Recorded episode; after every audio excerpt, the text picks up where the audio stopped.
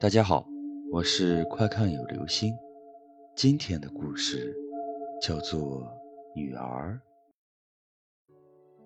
有户人家死了一个女儿，那姑娘死于突发性心脏病，一切都很突然，父母伤心欲绝。为了避免看见女儿的尸体，触景生情，草草下葬，埋在了屋后。半夜，这家父母听到屋后的草丛里传来指甲刮动木板的声音。这对老夫妻觉得毛骨悚然，大家都说是闹鬼。不过之后就没有再发生奇怪的事情了。随着时间的流逝，老夫妻渐渐忘记了这件事。几年后，这家人迁坟。打开棺材一看，老夫妻哭得死去活来。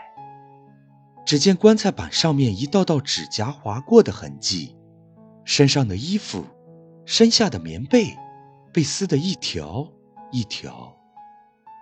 原来几年前，这姑娘被活埋了。